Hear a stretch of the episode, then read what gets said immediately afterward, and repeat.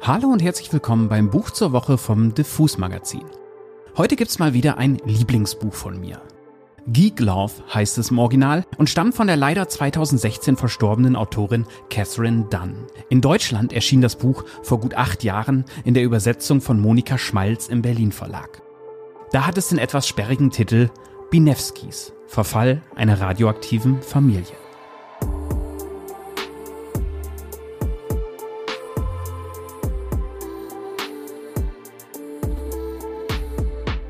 Das Jahr nähert sich dem Ende. Die Neuveröffentlichungen werden weniger und ich komme dann immer ein wenig in Sortierungs- und Listenlaune. Einerseits muss ich das ja auch beruflich tun, weil man als Musikjournalist halt ständig nach den Alben des Jahres gefragt wird. Auch als Buchpodcaster überlege ich natürlich, was kam denn in diesem Jahr raus, das mich so richtig gekickt hat.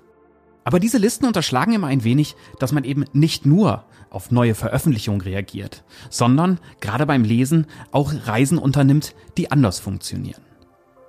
Für mich ist Literatur immer noch ein wundervolles Rabbit Hole. Manchmal lese ich einfach nur einen Namen oder einen Artikel über eine Autorin, die ich noch nicht kannte, will plötzlich alles wissen und lande in einer Story, die mich nicht mehr loslässt. Genauso erging es mir bei Catherine Dunn. Was ein wenig peinlich ist, denn die Amerikanerin genießt zumindest im englischsprachigen Raum bei vielen Menschen mit gutem Buchgeschmack Kultstatus. Ich habe sie ehrlicherweise jedoch erst diesen Herbst entdeckt, als ihr posthum veröffentlichter Roman Toad besprochen wurde. In den Kritiken dazu wurde das Bild von einer wilden, genialen, angriffslustigen, auf poetische Weise miesgelaunten Autorin gezeichnet. Und tja, die begeistern mich irgendwie eigentlich immer am meisten. So kam ich also zu Geek Love, ein Buch, das ich nicht mehr weglegen konnte. Ich liebte schon den englischen Originaltitel von Anfang an, weil mich selbst das Gefühl, ein Geek oder ein Freak zu sein, irgendwie nie so richtig losgelassen hat. Ich glaube, das kennen viele Menschen, die sich gerne in Bücher flüchten. In dem Roman, der 1989 im Original veröffentlicht wurde, geht es um die sehr besondere Familie Benevsky. Daher auch der Titel der deutschen Ausgabe. Binevskis, Verfall einer radioaktiven Familie. Obwohl das Wortspiel nur so haha lustig ist, trifft es den Kern der Story ganz gut. Dann erzählt in dem Buch aus dem Leben einer besonderen Schaustellerfamilie, die auf amerikanischen Jahrmärkten ihre eigene Freakshow unterhält. Beziehungsweise sie sogar zeugt. Aloysius Albinewski und seine Frau Crystal Lill lernen sich in diesem Umfeld kennen und lieben. Mit diabolischem Geschäftssinn und gesundheitlich grenzwertiger Experimentierlust zeugen sie ihre eigene Freak-Familie. Wobei dieses F-Word bei ihnen nicht im Negativen gemeint ist. Im Gegenteil. Wenn die Zunahme von radioaktiven Stoffen oder anderen Drogen bei Lils zahlreichen Schwangerschaften nicht anschlagen und nur ein Normie-Kind rauskommt, wird dieses auf, naja, sagen wir, rücksichtsvolle Weise ausgesetzt. Zum Beispiel im Supermarkt hinter den Milchtüten. Da kann man sicher sein, dass recht schnell jemand das Kind findet. Man will ja im Grunde dass es ein gutes Leben kriegt. Nur halt dann in einer Normie-Familie. Catherine Dunn erzählt die Geschichte aus dem Blickwinkel der Tochter Olympia, die Ollie genannt wird. Sie ist ein kleinwüchsiger Albino-Mensch mit eindrucksvollem Buckel. Sie verehrt ihren großen Bruder Arti, der anstelle von Händen und Füßen Flossen hat und nach und nach größenwahnsinniger und manipulativer wird. Elektra und Iphigenia Ellie und Iffy genannt, sind siamesische Zwillinge, die sich Teile des gleichen Körpers teilen und vierhändig Klavier spielen und singen. Fortunato, alias Chick, ist das Goldkind und Nesthäkchen. Vater Arti wollte ihn erst aussetzen, weil Chick so normal wirkte. Aber dann merken sie, dass er unfassbare telekinetische Fähigkeiten hat. Das Setting einer sogenannten Freakshow wird im Film und auch in vielen Young Adult Romanen ja gerne mal benutzt. Und man kann vielleicht sagen, oder zumindest die These aufstellen, dass dann es mit diesem Roman Ende der 80er wieder ein bisschen salonfähig gemacht hat. Was ich an diesem Buch aber so liebe, ist, dass dann das Anderssein feiert, ohne es zu romantisieren.